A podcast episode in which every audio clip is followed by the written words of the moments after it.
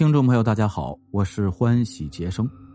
咱们上集说到啊，专案组呢通过这个女刑警啊小强分析出来的这个人需要盯梢，找到了这个茶馆。从茶馆调查呢，找到了这神秘女人，她叫张少珍。到了她的家里，却发现她已经出门多日未归了。种种迹象表明啊，是她做的案，她投的毒。但是呢。他这种状态从一月三日就没有回过家，这个女人在其住所留下的痕迹呢，似乎透露着一种不祥的预兆。那她怎么样了呢？请您继续收听《刑事案件奇闻录之幺幺三潜伏组覆灭记》第十集。专案组长汪峰帆想了想，说：“看来呀。”现在我们要对这里进行正式搜查了，小宋啊，你下去一趟，给派出所打个电话，请他们过来一两位同志。如果有需要带走的东西，可以先封存到派出所。另外啊，要他们带一些盖上公章的封条过来。事后想来，幸亏汪峰帆有这个念头，否则专案组接下去的工作将会变得非常麻烦和困难，因为马上就要出现打草惊蛇的后果了。这栋公寓装有一部电话机，就在底楼门房间里。小宋下了楼，在楼梯口拐弯处，看见从外面来了一个男子走进门房间，向门房的老戴呢询问着什么。老戴还没回答，看见小宋刚好下楼，就向他招手。小宋当时还不知运气来了，快步走过去啊，问有什么事儿老戴指着那人说：“这位同志是张小姐的表兄。”说张小姐把钥匙交给他呀，让他来拿一点东西。小宋定睛一看，那人大约三十三四岁，戴着一副眼镜，穿一件中式对襟丝棉袄，一副文弱书生打扮，看样子很像一个教书先生。对方见小宋打量他，遂开口询问：“这位同志是？”小宋说：“呀，我是公安局的。”底下的话还没说出来呢。就发现对方眼里掠过一丝惊慌的神色，对方定定神说：“啊，我是张少珍的表兄，那他委托我过来拿点东西。您是公安局的，是来公寓楼执行公务啊？”小宋点头：“我们奉命来查看张少珍的住所。”对方神色殊变，稍一愣怔后，马上啊就欲往外走，嘴里说着：“啊。”啊！既然你们在执行公务，那我就不打扰了。这人当然已经没法离开了，被小宋一把揪住：“别走啊，跟我上楼去。”其他侦查员没想到小宋去打电话，竟然揪了一个人上来。汪峰帆一听情由呢，立刻伸手：“钥匙呢？”接过对方颤颤巍巍交出的钥匙，一声令下：“铐起来！”从这个倒霉鬼身上搜出了一个工作证。表明这人名叫袁玉，是台东区红星小学的老师。他再三声称自己是好人。至于跟张少珍的关系，汪峰帆打断说：“既是好人，那你就说一下自己住在哪里吧。”袁玉只好说出了住处。其实，汪峰帆已经断定这一幕的背后，那肯定隐藏着什么问题呀。于是，立刻给市局打电话，要求派车过来。押着袁玉前往其住所进行搜查，这一搜查，整个专案组为之震惊。在袁玉家的阁楼上，竟然搜出了美国制造的收发报机一部和一支左轮手枪、五十发子弹。随即将袁玉押往市局突击审问。袁玉交代自己是国民党国防部保密局第一百一十三潜伏组成员。负责报务，兼带干一些组长交办的杂差。至于该组的其他成员，他不清楚。向他直接下达指令的是幺幺三潜伏组少校组长牛汉峰。牛汉峰的公开身份是熊山粮行的老板，地址是北区海博路二百二十九号。专案组没想到，竟然牵出了这么大一个案子呀！于是立刻向领导紧急报告。青岛市公安局领导连夜组织力量前往熊山粮行，将老板牛汉峰逮捕。然后根据牛汉峰的交代，当晚逮捕了幺幺三潜伏组其余六名成员。牛汉峰呢，还交代了张少珍的下落，已于元月三日晚上灭口，尸体扔于市郊结合部的一口枯井里。次日，警方在那口枯井中发现了张少珍的尸体。幺幺三潜伏组成员全部被捕后，交代了各自的罪行。至此，应静波命案的案情终于真相大白了。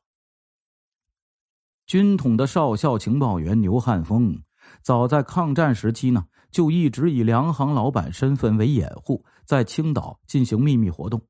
特务头子戴笠死后，原军统局改名为国防部保密局。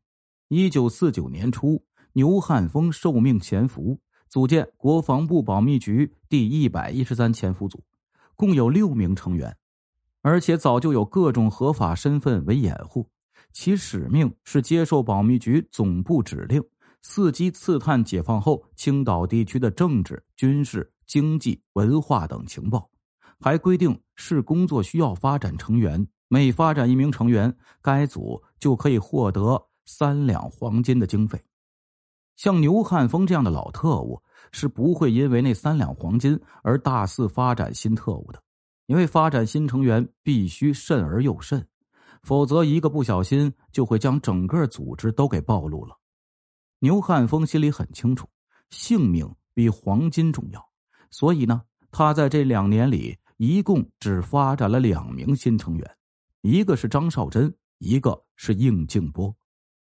张少珍是青岛解放前就已经发展了的。张少珍与应静波呀勾搭后，无意间得知他所开的公司因经营海产品业务需要，持有可以合法前往青岛地区整个海域诸岛屿的通行证。牛汉峰深知这个通行证的重要作用，对于应静波来说呀，不过是做生意；而对他来说，则可以收集军事情报。于是呢，他就决定把应静波拉入特务组织。应静波玩女人那行，对于政治、军事、人生等方面啊，却是很糊涂。跟牛汉峰这样受过专业训练的老特务一打交道就输啊。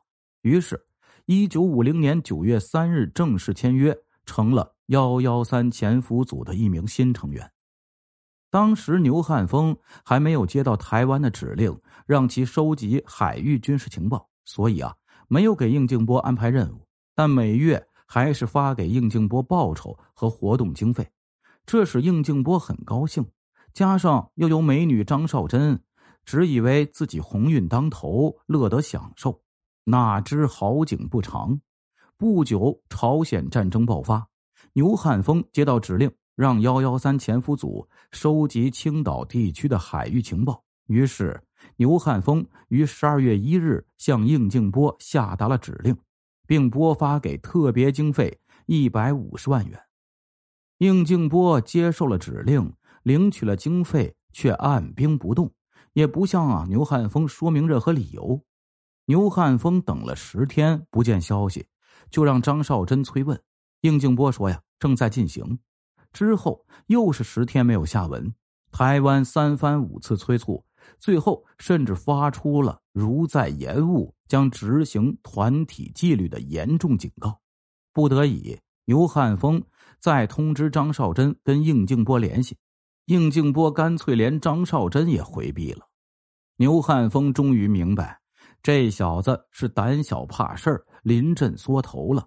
真实的特工行业里是没有什么做思想工作之说的，于是那牛汉峰就只有采取密裁措施了。他向手下三名特务发出了指令，密切注意应静波的动向，每日一报。那三名特务都是接受过收集情报训练的，对应静波这样一个外行简直是易如反掌。他们通过跟踪、窃听电话等手段，很快就查明应静波最近呢正频繁跟医生接触，治疗一种叫麻症的毛病。牛汉峰于是就有了初步打算。利用其看病一事做文章，应静波做梦也没有想到，他已经受到了三名保密局特务的秘密监视。这样，他的就医计划和实施情况被窃听电话的特务掌握的一清二楚。一月二日，牛汉峰得知次日应静波要去施一贴施大为中医那里去就诊，立刻想到了一个主意：看中医就得吃中药，中药里是最容易下毒的了。于是牛汉峰就召见张少珍，说：“奉上峰之命，要你去执行一项简单使命。完成使命后，根据你之前再三向我提出的申请，决定同意你撤到香港去。届时。”会有专人前来接你前往。张少珍大喜呀，连忙问：“要执行什么使命啊？”牛汉峰说：“很简单的一桩事儿到时候我会通知你的。”牛汉峰随即向那三个执行监视应静波使命的特务下达了命令：次日严密监视应静波，如果他去就医，就盯着他配的中药的下落，有情况可随时来电报告。这样。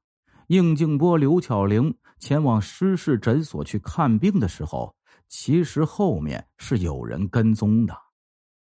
两人离开诊所后分道扬镳，跟踪的特务就盯着去抓中药的刘巧玲了。刘巧玲去九元堂抓药后，回家途中进帽店买了帽子，还给丁学贤打了电话。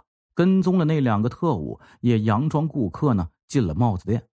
听见刘巧玲的电话内容后，一个继续跟踪刘巧玲，另一个则去马路对面的一家牙医诊所借用电话给牛汉峰密报了情况。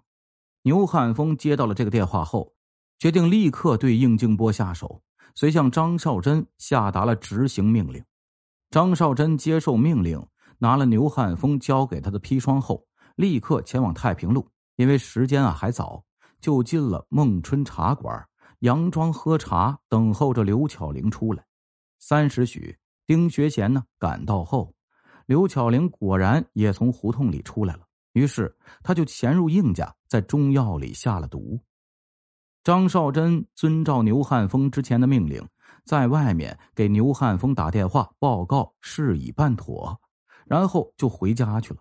当天傍晚，一名特务根据牛汉峰的指令，前往公寓来接张少珍。来人跟张少珍对上暗号后，让张跟他走。没想到这一走就走到了生命的尽头。之后，牛汉峰按兵不动，见半个多月过去了，张少珍的住所呢那边没有什么动静，料想公安局无法侦破这个案子，于是就派袁玉过来把张少珍的一些贵重细软拿走。没想到这一来。竟然撞到了警方手里。一九五一年七月，幺幺三潜伏组成员被押上了审判台，牛汉峰等四名特务被判处死刑，其中三人立即执行，一人缓期两年执行后改判无期徒刑，另外三名特务分别被判处有期徒刑十年至二十年。听众朋友，咱们今天的故事呢，就讲到这里了。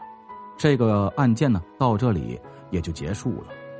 专案组这次运气不错，在张少珍的住所直接就碰到了特务，当下就给摁住了，啊，顺藤摸瓜，一牵一串，全给抓出来了。